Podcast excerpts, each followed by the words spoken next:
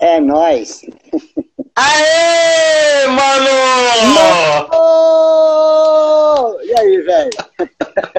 Aí, mano, só assim pra gente falar direito, né, cara? É, cara, agora é muito importante, né, bicho? Não posso fazer, né? Pô, gostei, você deu um trato, hein? É, eu pentei o cabelo, porque eu falei, cara, uma live com uma pessoa importante, um senhor de idade. É. Eu preciso estar de cabelo tô arrumado, banho tomado, passei um perfume, que ó, Pô, bacana, hein? e aí, Arthur, tudo bem? Saudade sua, cara, muita. É, né? Muita, cara. De depois você ficou muito importante, aí fica difícil da gente se falar, mas estou é, falando de sacanagem. Mas é um prazer enorme ter você aqui, brother. Eu te amo, Savala. Eu também, queridão. A pergunta é a única que tem nesse treco aqui é: você lembra quando é que você me conheceu? Eu lembro, cara. Eu lembro. E vou te falar, é a coisa mais engraçada é, e até um pouco, eu diria, vexamitória, assim, não sei se existe outra palavra, da, da minha carreira, cara. Eu não tenho muito orgulho desse momento, não, cara. Conta aí pra galera. Cara, a primeira vez como a gente se conheceu. Bom, eu era um aspirante executivo da música em 2003 eu já tinha passado pela Polygram, que depois virou Universal, depois abriu Music. E meu esquema era fazer aqueles projetos especiais, que era vender Para. CDs, DVD. E tem que explicar para essa galera o que, que seria o projeto especial. Que ele ficava dentro do marketing estratégico. Porque o nego não sabe, né, pô? O marketing é. estratégico era o que eu fazia. Para várias. É. Era, era da EMI, mas eu fazia projetos para todas as gravadoras, já falei em outras lives. Agora fala de é, vamos lá. O que, que eram os projetos especiais, assim? Flávio Pinheiro passou por ele sabe muito bem o que é isso. Ah, é. Então, na época, o, de, o, departamento de marketing estratégico era o departamento que cuidava do catálogo das gravadoras. Ou seja, era responsável é, por fazer, reciclar todo aquele catálogo, aquelas músicas.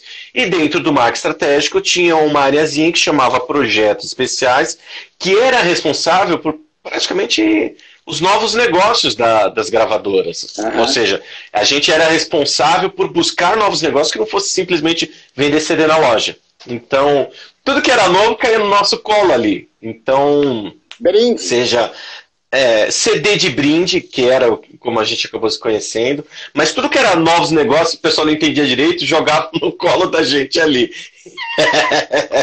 e a gente cuidava disso. E eu, muito maroto como sempre fui, eu gostei, eu gostava, sempre gostei de ser o número um, eu não gostava de ser o número dois nem o número três, né, cara? É, e aí hoje. eu era até, até hoje. hoje, cara, assim, eu não, eu não acordo para perder, não, cara. E aí eu gostava de, cara, vender e fazer. E os projetos especiais, por sempre onde eu passei, era número um. Então eu conseguia levar o departamento a número um. Era um objetivo de vida, sabe? Tipo, enfiar a goela abaixo das pessoas que não acreditavam em mim. E quando eu cheguei na EMI, cara, grande gravadora, uau, gravadora dos Beatles, assim, imagina. E aí foi muito engraçado. Cheguei lá, assim, com, com crédito, né? Dando umas carteiradas. Falei, eu faço isso, eu faço aquilo.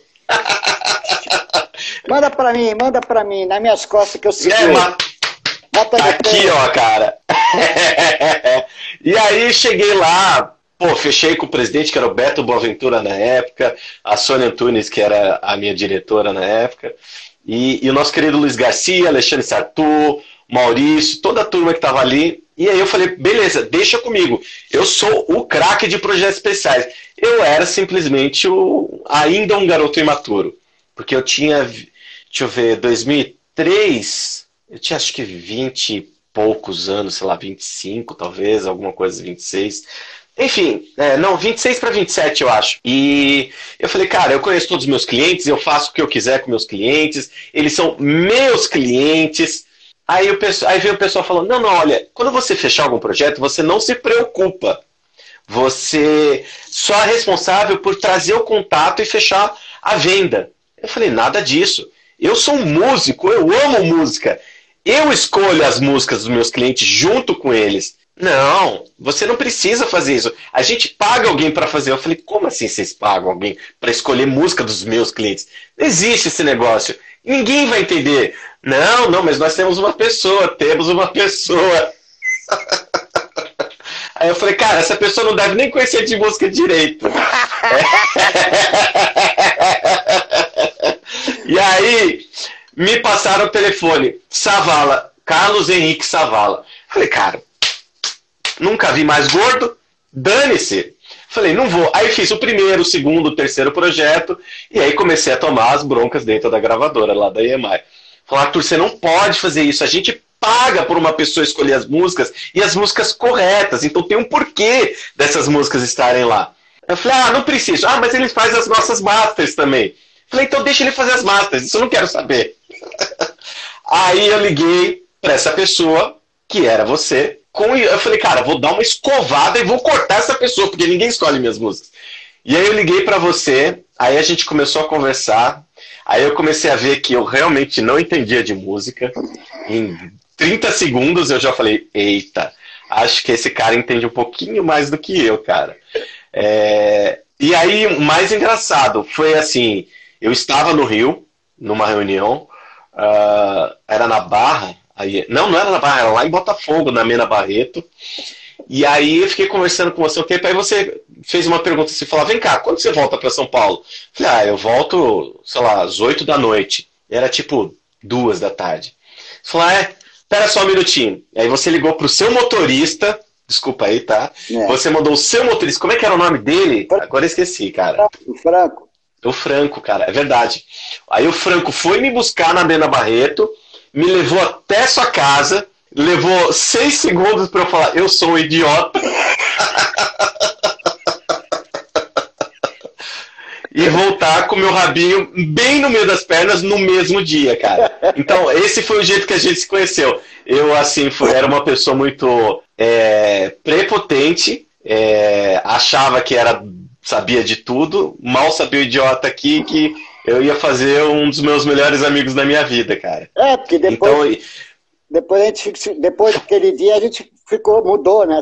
Mudou todo o seu conceito, né?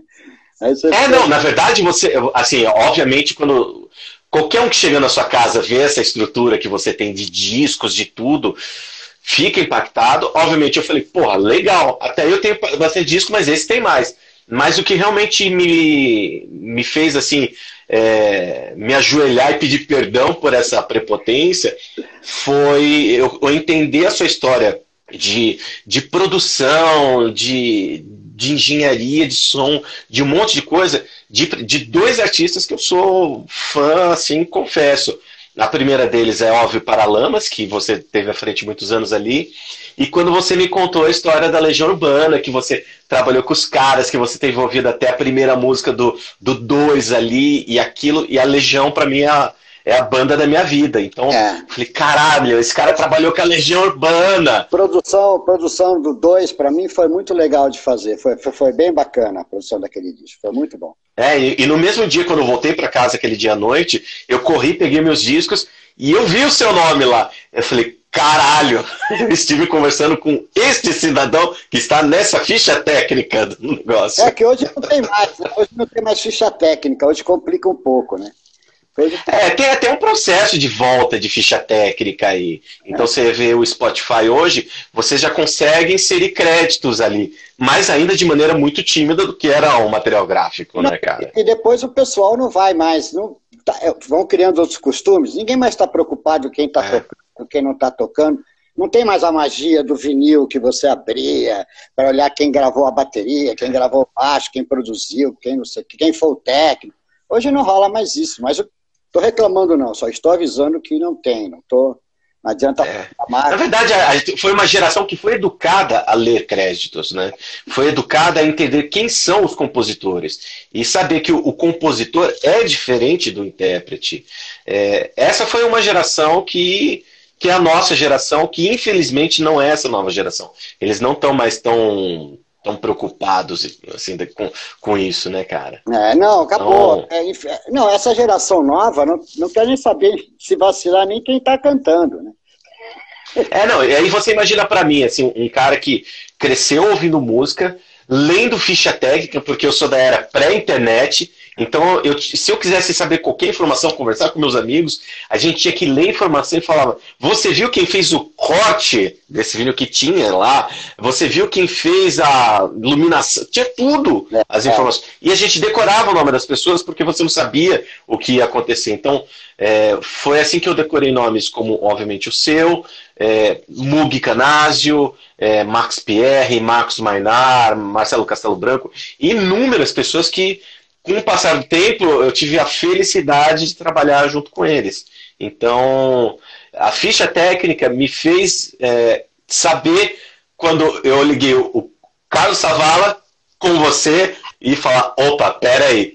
A molecada de hoje em dia não vai, não vai entender isso. Não, mas a, não gente, a gente fazia depois que a gente, que a gente se conheceu, a gente fazia Você mandava ali, você falou, troca essa por isso aqui, já era, ficava um negócio mais tranquilo. Não tinha aquela obrigação é... de você me passar para eu fazer a seleção de repertório. Eu falei, não, cara, manda aí. Quando eu via que tinha algum absurdo, né? É. Ó, Arthur, vamos trocar isso aqui por aqui, porque aí vai dar mais certo, aqui a gente vai conseguir liberar mais cedo, não sei o quê. Porque não é só fazer seleção de repertório. A merda é essa, né? Não é só chegar. É, não, é, é, tinha um negócio ali que era muito importante, que era não é só escolher as músicas, você tinha o um processo da liberação, que era o autoral junto ali. É, e junto com isso, você tinha que ter a facilidade do áudio para poder fazer a master, é, porque era tudo do dia para noite, é para ontem, né? Os projetos especiais, né? E aí não era só escolher a música, você tinha que escolher a música que fosse de acordo com a campanha do cliente você tinha que escolher uma música que uma editora liberasse com uma certa facilidade ali e que tivesse a mão, eh, na verdade, na sua mão, de poder fazer a master e me entregar no dia seguinte que a guia de rótulo saía. É. É, e isso era uma coisa assim que, que me ajudava muito, porque eu podia me preocupar com outras coisas mais burocráticas dentro da gravadora. Que não eram poucas. Então, é, então, aí a gente batia essa bola. Então, quando a gente começou a se conhecer melhor, eu falava, Savalinha, porra, tem um projeto de MPB assim, assim. Ele falou, putz, só tem esses aqui com 100% de editora DMI, que era o Perdomo na época que, como era a mesma gravadora, autorizava tudo no mesmo dia a BMG, o Chef também era muito. A gente tinha assim, facilidade. É, e tinha as músicas também que eu não podia escolher porque você não tinha as master. Tinha que pedir na Iron Mountain, demorava uma semana para chegar e você fazer a master. Isso também era uma complicação que a gente tinha, né, cara? É. Coisas da época, né, cara? Hoje não, tinha, hoje não tem mais esse tipo de coisa. Não tem nem. nem e você lembra quando eu resolvia não te ouvir sobre essas masters, cara? Bom, é, para mim é um papo entre eu e você para a gente relembrar essas histórias e contar para as pessoas. É, eu também, às vezes, eu, eu sou uma pessoa teimosa até hoje, mas graças a Deus a minha teimosia me fez chegar onde, onde eu tô. É, eu falava não, e principalmente quando era coletânea que envolvia rock and roll, cara, que imagina eu, que entendia tudo de rock, eu queria escolher as músicas que eu queria, cara. E aí eu lembro que eu fiz, acho que uma coletânea foi para medley genérico, se eu não me engano, ou para Avon, alguma coisa assim. E aí eu coloquei algumas músicas que você não tinha aí. Aí a gente precisava entregar master no dia seguinte. Como que a gente resolve isso se a mata demora uma semana para chegar na sua mão? Você lembra disso, Valinha? Você vai falar? Você vai contar? Então, então tem, tem duas maneiras muito bonitas de contar isso. A primeira delas, ela, poxa, essa é uma música importante aonde? E eu consegui com um radialista que tinha o CD, ele ripou do CD dele a música, mandou pra gente em MP3 de alta qualidade e você então fez. É... Wave para poder fazer a massa é. Tinha essas... É, exato. Aí te... A sorte da gente é que a gente conhecia muita gente.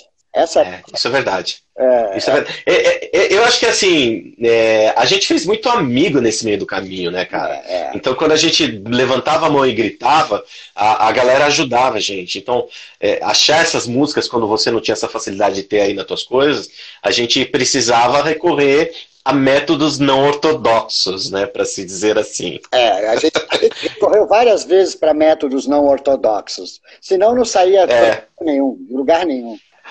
Isso, é, era porque assim, a gente é precisava entregar resultado. E você participava dos resultados porque você fazia parte do departamento. E eu sabia que se uma ou outra coisa a gente deixasse de fazer, não, ninguém ia fazer. E essa era uma das situações que a gente realmente se entendia. Então falava, cara, precisamos fazer isso. Como? Puta, pera aí, vamos se virar. É, puxar uma, um áudio da onde talvez a gente não puxaria em outros momentos, é, pedir músicas é, sem talvez umas certas autorizações terem chegado. É, arriscando, sabe? arriscando que a gente ia conseguir autorização, vai, manda.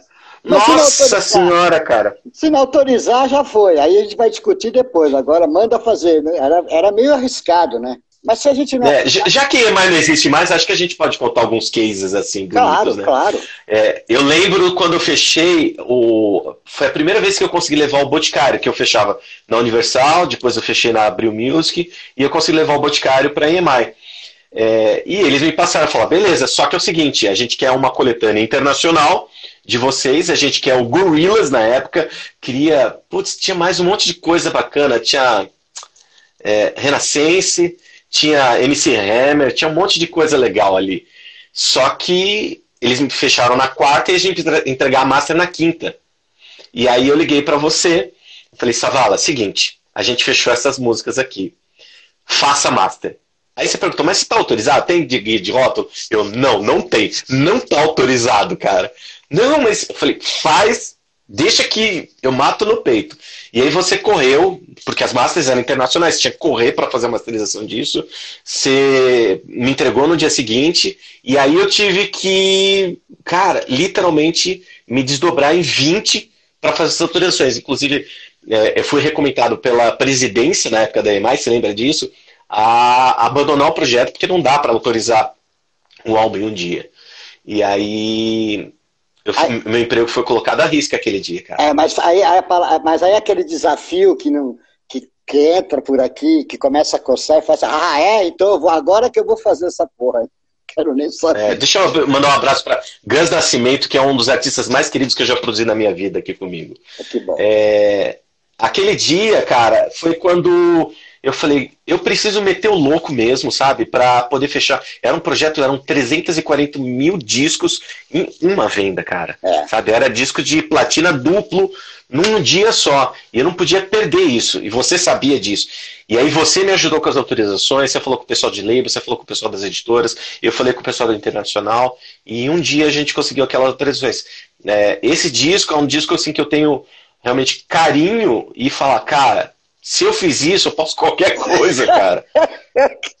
Não, a gente era meio... eu, eu já estava preparado para qualquer coisa. Porque quando eu entrei, entrei muito inocente na parada. Não quando você chegou. Quando você chegou, já era expert no assunto. Mas quando eu entrei... É, eu lembro que você me contou quando você tinha que fazer as coletâneas da Copacabana, não foi um negócio assim, é, cara? É, isso, a história da Copacabana é, é, é mais complicada ainda. Mas eu digo bem antes de, de chegar a Copacabana lá. Eu cheguei, tipo, que nem você, pô, seleção de repertório, para mim, eu faço isso aqui, bate, é rápido. E aí que eu fui ver que não era bem assim, ainda mais assim, tipo assim, vou colocar esses lados B aqui que nunca saíram, não sei o quê. Não era bem assim que funcionava a coisa. É. Então era esporro do Chiquinho, que está aqui na live, que era o departamento de venda. Da, da EMAI. É verdade.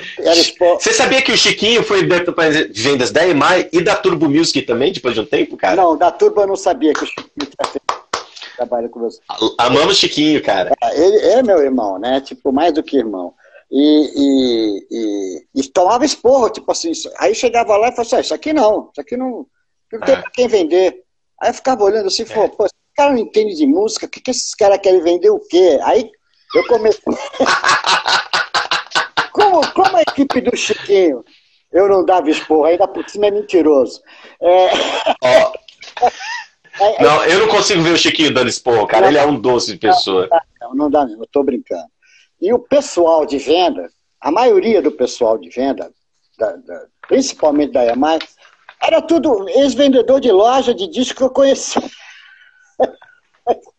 então, cara, então eu, eu, eu, juntava com eles na sexta-feira, eu descia no departamento, ou às vezes subia, que depende de onde estava o departamento de venda, Chegava com a galera lá, bater papo, às vezes até tomar uma cerveja, não sei o quê, e falava, bicho, o que você está é. precisando do mercado? O que está te faltando?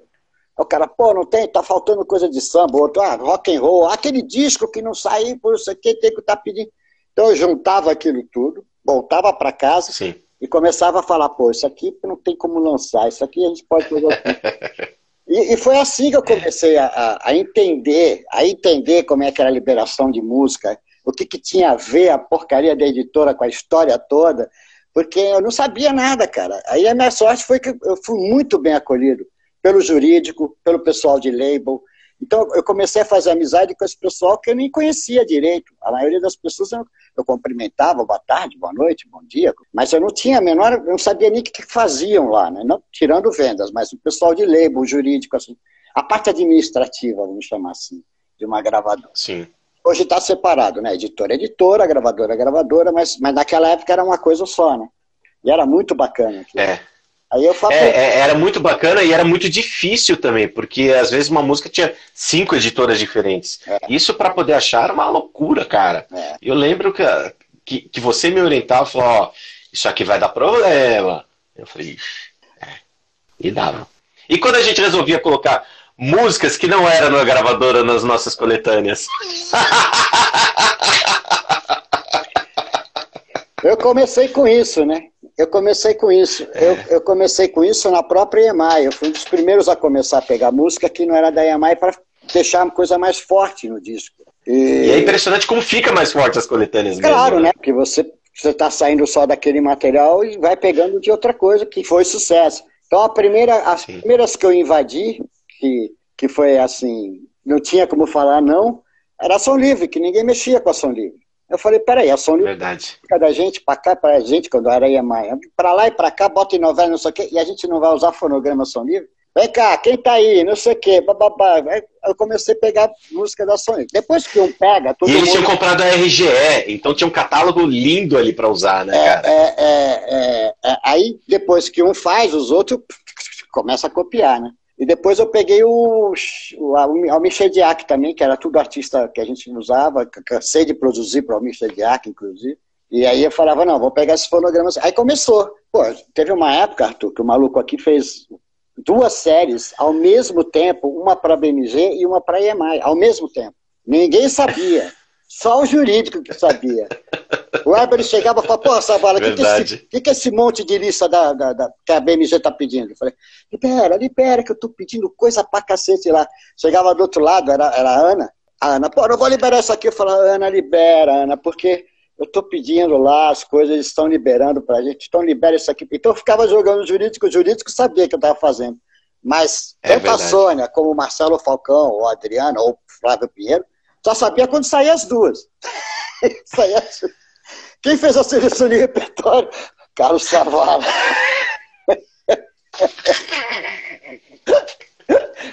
Fazer... Cara, eu queria ver a sua cara de paisagem. Deve ter sido mais cara de pau do que a minha, né? Tipo, ah, que? Eu? Não, é, é, ninguém me falou nada. É, não podia, não podia fazer, não podia fazer.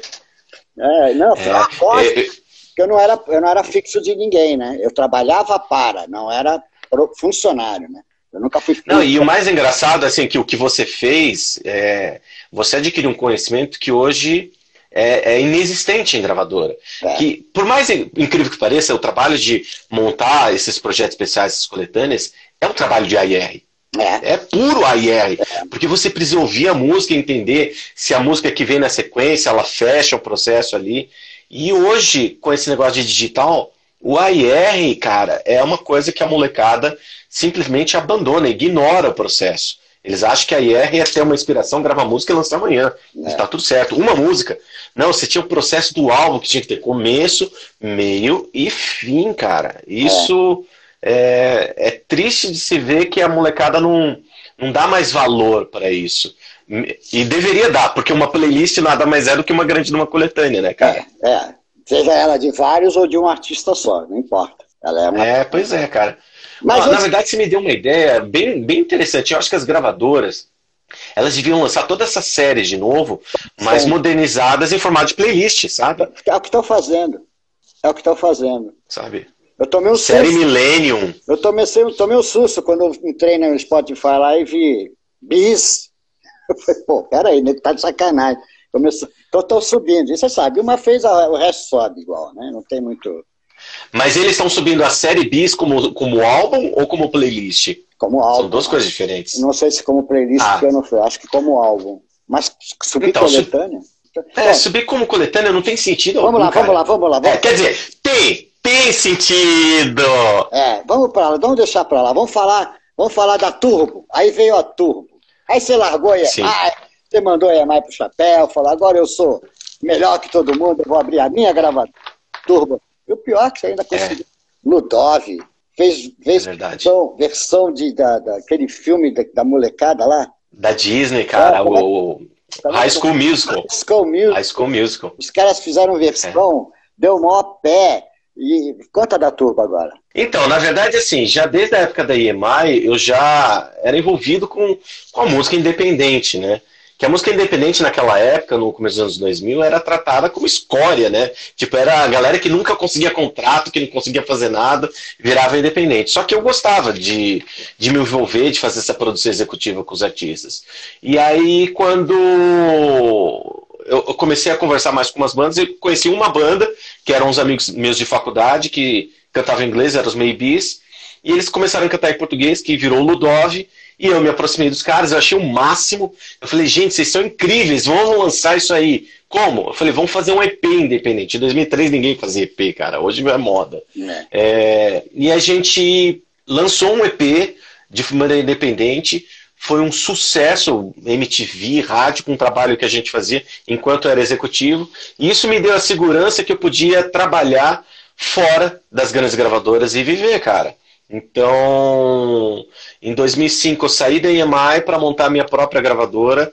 É, inclusive fizemos projetos com a Savala Records, Charles Henry, é, Pulgas Atômicas. Você lembra da Pulgas Atômicas? Enfim. É, e aí a gente. Aí eu comecei a investir nesse negócio de ser independente, porque a Turbo ela virou uma das primeiras empresas de 360, porque eu era gravadora, eu era editora, vendia show, fazia merchandising, eu fazia tudo pro artista, porque não tinha quem me ajudasse ali, né? E ainda tinha associação com as rádios, com algumas rádios, lembra? Exato, então, um, uma das minhas falhas, é, não é falha, eu acho que é tipo superpoder. Eu não tenho o superpoder do artístico, do AR, cara. Eu gosto de ouvir música, mas o meu faro aqui para música, ele não é tão apurado quanto de outras pessoas. Então, eu tinha problemas de artístico. Falei, cara, eu precisava me desenvolver mais artístico. E aí eu me associei com, com um sócio na época que, que tinha uma rede de rádios pequena. Só que eu sou bom de negócio. Então eu falei, deixa eu cuidar da parte de negócio das rádios e da gravadora e você me ajuda no artístico. E aí a gente trouxe, eram, sei lá, quase 100 emissoras de rádio pequenas ao longo do Brasil que faziam a distribuição não só dos nossos conteúdos, mas de quem a gente queria. E isso fez, fez com que a gente tivesse um alcance da Turbo do dia para noite nacional, cara.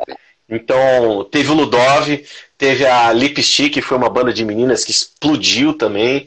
É, putz, aí teve um monte de banda de rock, teve Rock Rocket, teve Homens de Marte, teve Xamã, tem um monte de coisa que a gente lançou naquela época, cara. É, e teve até um sertanejo que foi o Gabriel Valim. Mas essa época foi a época que eu percebi que existia vida inteligente fora das grandes gravadoras, cara. já, já tinha ouvido essa frase de outra pessoa mas era bem parecido. É. É. Mas era mesmo, porque quando, quando a gente vivia lá dentro de gravadora, a gravadora é um ambiente muito fechado. E elas ganhavam tanto dinheiro, mas tanto dinheiro naquela época, que você. A gente achava que tudo que fosse fora de gravadora não prestava. Por isso dessa coisa do independente, dessa esse ranço na época. Hoje é um elogio ser chamado de independente, mas independente em 2003 era tipo você não foi escolhido por ninguém, é tipo teve um bailinho, ninguém te chamou para dançar, cara. É, e, e isso me provou que a música precisava de, de novas pessoas trabalhando, precisava de pessoas é, mudando o jeito de pensar, porque a, a, velha mentalidade das gravadoras levou elas a, uma ruína no final da, dos anos 2000. É, ficaram Sabe que... no, no, no, não abriram os olhos para frente e acabaram fazendo algumas coisas erradas, eu diria. É, mas, e, e, o pior é que essas coisas erradas, elas foram intencionais, assim, a gente sabe disso. Ah. É, a gente via, sabe, cada coisa, aberração. Então, quando eu saí em 2005 da EMI, eu saí com medo, porque eu falei, ah. cara, como é que eu vou brigar com esses caras? É, o mercado era 100% dominado pelas grandes gravadoras. Falei, putz, vou ganhar meu dinheiro aqui e vou devagarzinho conquistando. Só que na Turbo, é, eu aprendi em gravadora a ser marketing de guerrilha. Então eu falava, como é que a gente faz o marketing sem ter dinheiro? E essa é uma beleza da música, a gente é criativo. Então eu consegui montar isso, e aí eu comecei a vender shows dos artistas sem gastar dinheiro em rádio, sem fazer videoclipe de um milhão de dólares, sem viagens internacionais, produções estratosféricas. Foi simplesmente fazendo de forma independente, é, criativa, mas. E, e usando uma nova ferramenta que ninguém usava até então, que era o digital, cara. É. Porque o digital era visto como vilão nas gravadoras. Claro. Ah, o MP3 era quem estava acabando com a festa dos caras.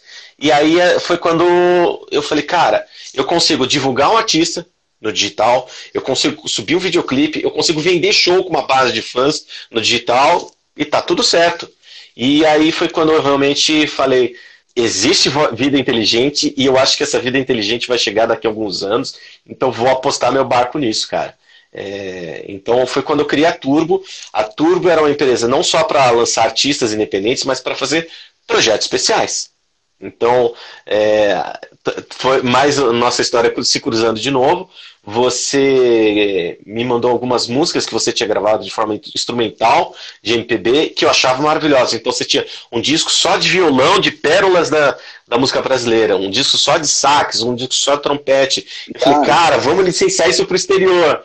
E é. aí, se não me engano, acho que foi para Japão que a gente é, é. licenciou para Coreia, um negócio assim. Para América também, para os Estados Unidos também. É, é, foi alguma coisa assim. E a gente, eu licenciei os seus discos via Turbo com as parcerias que eu tinha, e eu acho que a gente fez alguma coisa também com a sua música instrumental, sua música esotérica, se não me engano. É, é, Charles Henry, é, aquele DJ lá da, da, Europa Oriental, né, é, cara? Aquele cara? Aquele cara é muito bom, sabia disso? Ele é muito bom.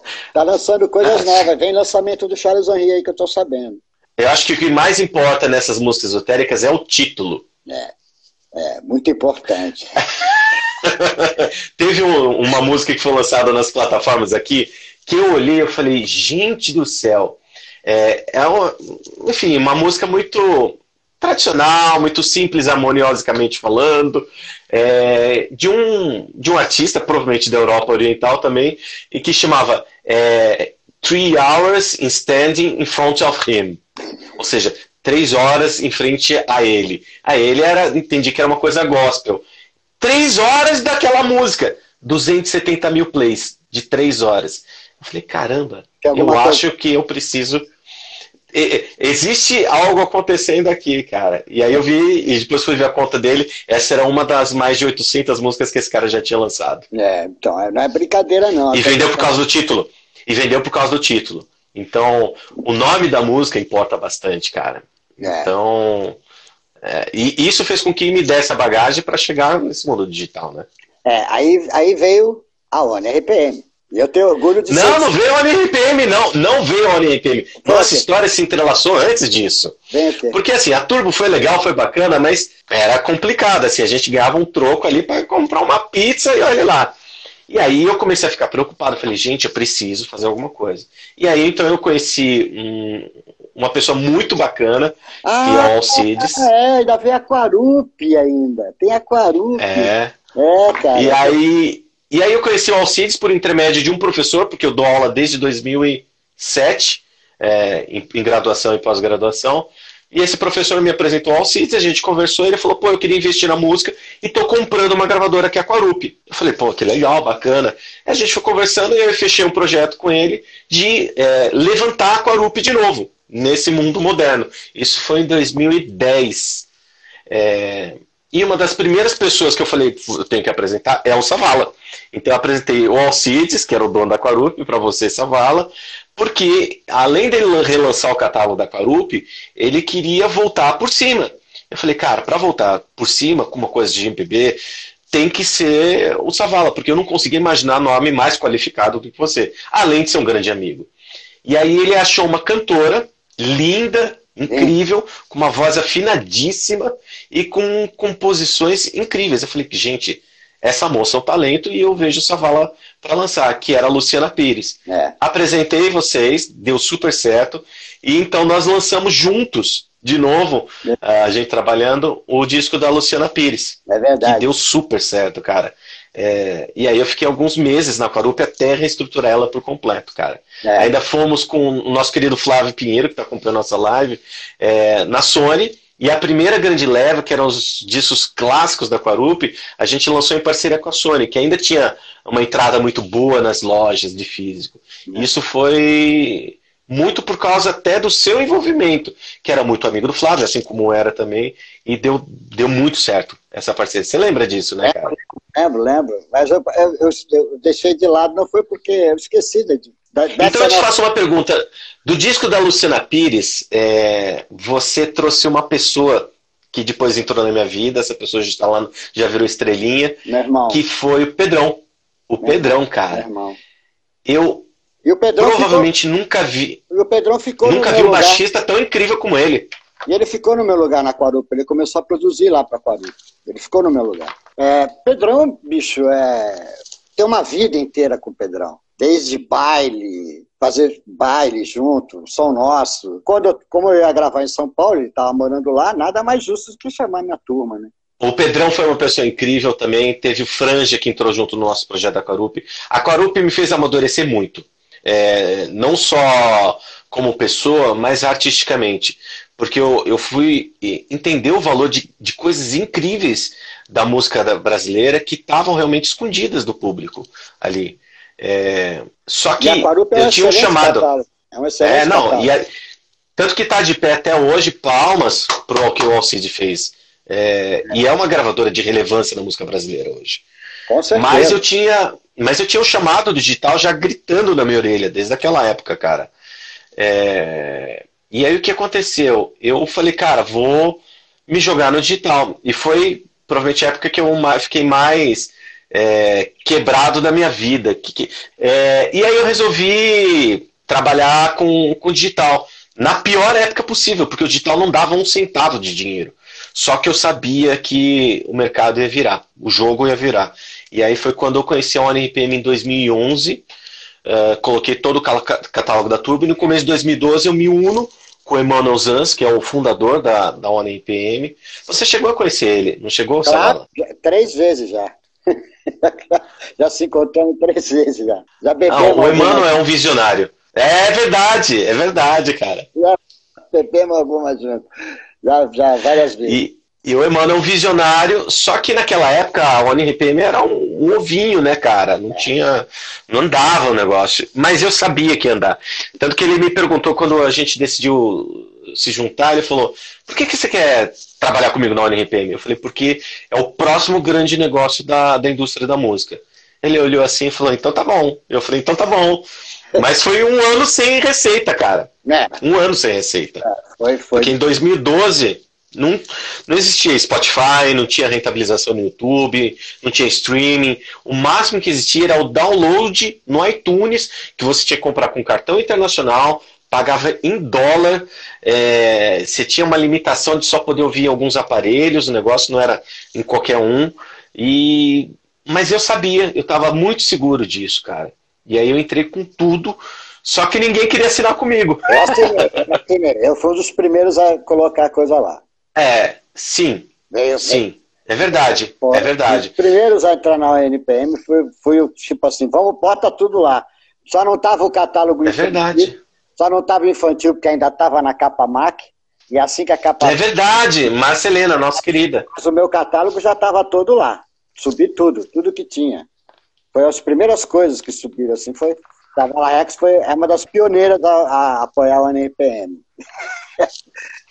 É verdade. É verdade. É verdade. E aí depois a gente foi trazendo o resto.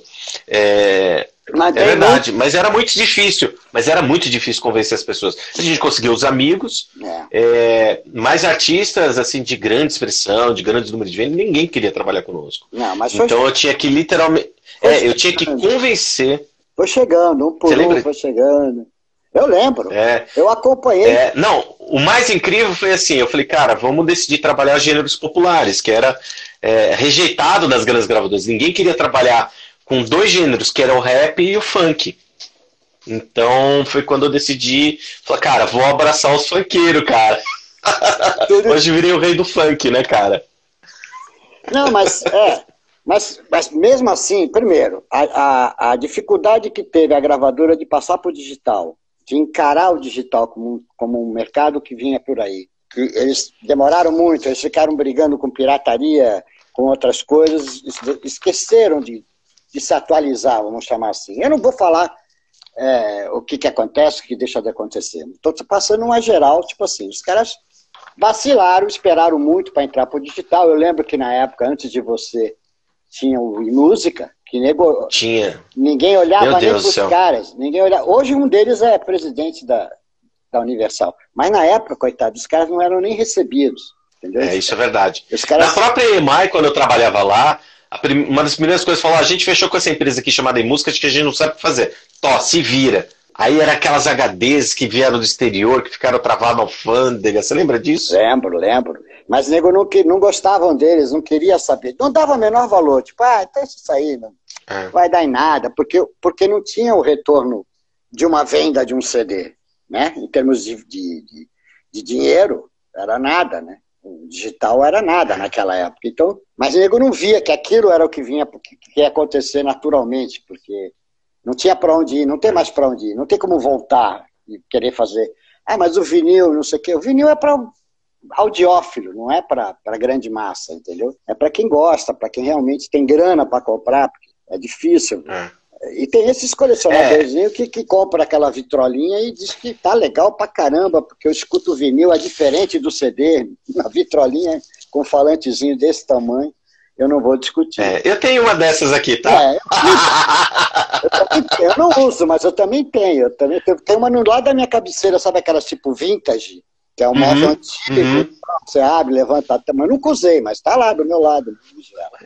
É, a minha é daquelas maletinhas assim que você abre assim fica ouvindo a caixinha de som. Pelo menos ela é Bluetooth, é. então pelo menos ela joga num somzinho um pouquinho melhor, cara. Já mas eu, a, a, o que você falou é muito importante que isso é uma das coisas que eu aprendi contigo também, que é sobre o consumo da música. Quem são as pessoas que consomem a música? Então eu já sabia que. E não foi em 2012 ou 2011 que eu percebi que ia mudar isso.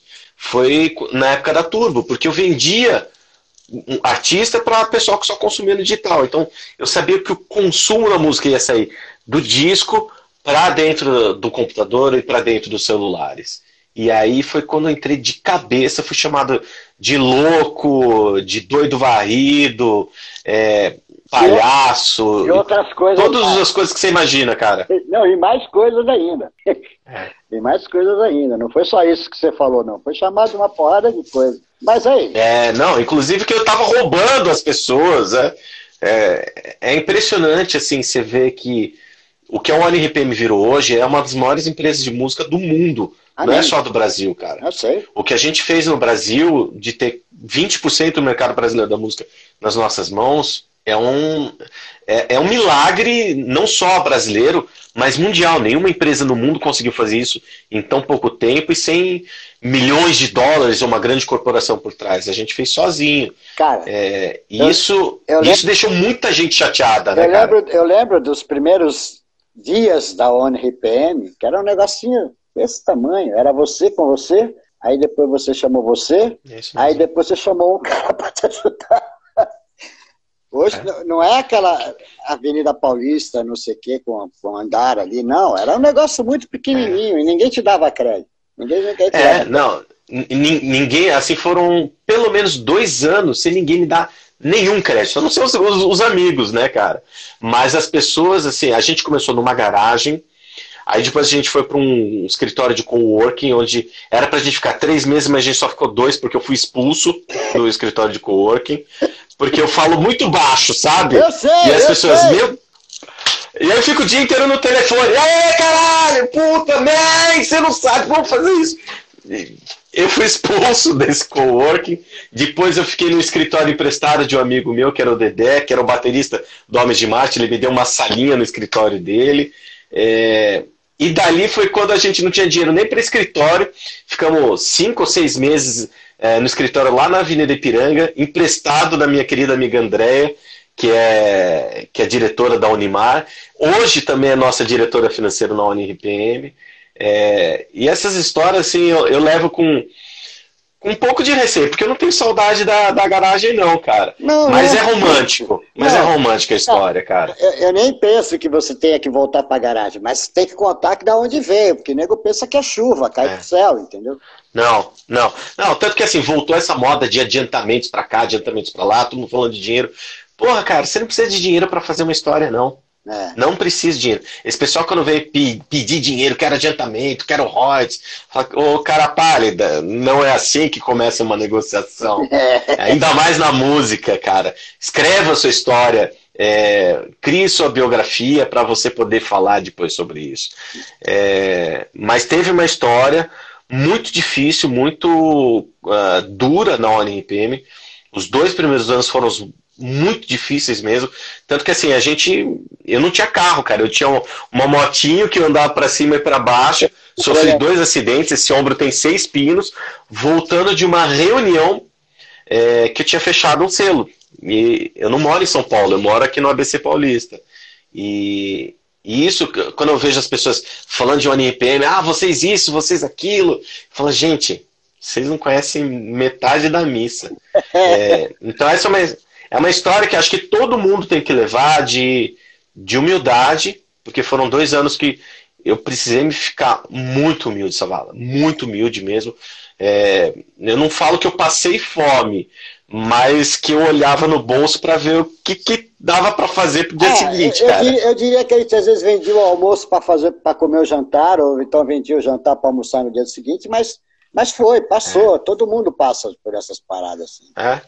É, e aí hoje, assim, graças a Deus e ao nosso bom trabalho, são só no Brasil mais de 120 pessoas trabalhando para a UNRPM, mais de 400 mil artistas, cara. 400 mil artistas. Fora escritórios que a gente tem São Paulo, Rio, a gente está inaugurando escritório agora em Recife, a gente tem a na Colômbia, no México, na Jamaica, Estados Unidos inteiro, Espanha, Rússia, Nigéria, cara. A gente tem a UNRPM na Nigéria. Chile, Argentina e mais um monte de país que essa revolução foi liderada pelo Brasil, cara. É. Pelo que a gente criou aqui, cara. É, você é então, é responsável. A ONIPM. Você é responsável. Eu, eu, eu, ouço muito isso das pessoas, agradeço, mas eu recuso essa indicação. Porque a gente, como executivo da música, é, e falo isso, sabe, muito modesto e humilde, a gente é só um instrumento. Cara, se o artista não tiver uma boa obra, se ele não for criativo, se ele não tiver talento, pô, eu posso ser o melhor vendedor do mundo que eu não convenço as pessoas a gostarem do cara. Ela vai gostar num dia, mas no dia seguinte não, não, não mas, dá continuidade. Mas, Você mas, não tem sustentação. Mas o mérito não é pro cara se o cara é bom ou se o cara não é bom. O mérito é o que você criou em termos de, na época, de novidade que ninguém apostou e que virou regra. Ok? Virou é isso aí, virou regra. regra. Entendeu? Então, esse é seu mérito. Eu morri de rir outro dia numa certa gravadora. Esse é seu mérito. É, que eles montaram uma distribuidora digital. E a pessoa falou, mas como assim? Ah, não, é tipo uma One RPM. eu tenho que rir, já ouvi isso várias vezes. Não, eu, não, a gente tá montando tipo uma One RPM. É, tipo, você já ouvi isso, já ouvi isso várias vezes. Eu morri de rir. Eu morri de... Então, o crédito que eu te dou não é porque o artista que você tem na sua, no, no seu catálogo Sim. é bom ou é ruim. Eu não estou preocupado. É a matéria-prima, é a matéria-prima do bom é, trabalho. É a ideia da coisa, é o desenvolvimento da coisa, independente do artista ou não. Porque de 400 mil que você tem, você não vai falar para mim que os 4 mil são maravilhosos, são ótimos. Não, você tem de todas as gamas de artista lá, para todos os segmentos, porra. Então tem gente é isso aí. que é bom para você, pode não ser bom para mim. De repente eu não gosto de sertanejo, eu gosto de, de rock and roll. Aí o cara fala, não, mas eu gosto de sertanejo, então o sertanejo é, é. bom o rock and roll. Então não existe isso. Então eu acho que essa, a gama da, é. de, dos artistas, cada um é bom no que ele faz. Mas o crédito teu é o que você criou, o que, que você apostou. Aí eu aceito, aí eu aceito. Não, não, não dos artistas. Crédito do artista é do artista, não é seu. É, é. E eu te, eu, eu te falo assim, em primeira mão, assim, a gente, eu acreditava muito nesse negócio do streaming, da distribuição digital, é, e eu acho que essa foi a regra que valeu por 10 anos, que foi de 2010 a 2020. E, eu sempre acreditei em ciclos de consumo da música. É. Acredito demais em ciclos. Eu acho que o ciclo de consumo da música, ele dura 10 anos. A gente teve a era do vinil nos anos 80, a era do CD nos anos 90, a era da pirataria no, nos anos 2000 e até chegar a era do streaming, que foi nos anos 10. Uh, ah, eu acho que agora os anos 20 a gente vai voltar a, a um negócio que também não é surpresa para quem trabalha e estuda música como a gente, que é a manutenção da audiência. É. Quem controlar a sua audiência, quem conseguir segurar a sua audiência e carregar ela para onde você quiser, vai ser o dono dos próximos 10 anos da música. É, é então não é distribuição digital. Ah, faz distribuição digital. Isso não quer dizer absolutamente não. nada. Ah, eu controlo minha audiência, eu sei fazer engajamento com meus fãs. Então a empresa, o artista que fizer isso em conjunto, vão ter uma longevidade. É. Então essa é a próxima revolução que, que eu acredito e, e a pandemia veio para ensinar isso para gente. É. Porque assim, os artistas que estão bem nesse momento são os artistas que controlavam uma audiência. Não era aqueles artistas que explodia, espontava e seja o que Deus quiser, sabe? Bilhete da Mega Sena. É, o que está acontecendo agora quem está se dando bem é o artista que está há 5 anos ou 10 anos criando audiência no digital e sabendo controlar e conversar com essa audiência. Então, assim, algumas lives têm sido incríveis. Outras lives de artistas gigantescos não dá o um mínimo de pessoas. Por quê? Porque eles negligenciaram. Houve muito, por muito tempo, uh, o artista, aquela ansiedade, tipo, ah, eu quero milhões de plays em um dia só. Não é assim que funciona. Não. Não. Deixa eu te fazer uma pergunta, Saval. Eu sei que quando dá uma hora a nossa live, ela cai. É. E tem mais dois ou três minutos aqui. Você quer fazer o quê, meu amigo? Eu não sei. Você quer continuar? Vamos fazer a parte. Com você eu fico seis horas conversando, então, mesmo encerrar, em público. Eu vou encerrar. Eu vou encerrar essa para poder salvar. E daqui cinco minutos eu abro outra. Fica aí. Galera, obrigado. Sou seu fã. A gente vai seguir. Venha depois aí da gente. A gente volta. A gente volta já já que eu quero muita coisa falar para você ainda. Pera aí.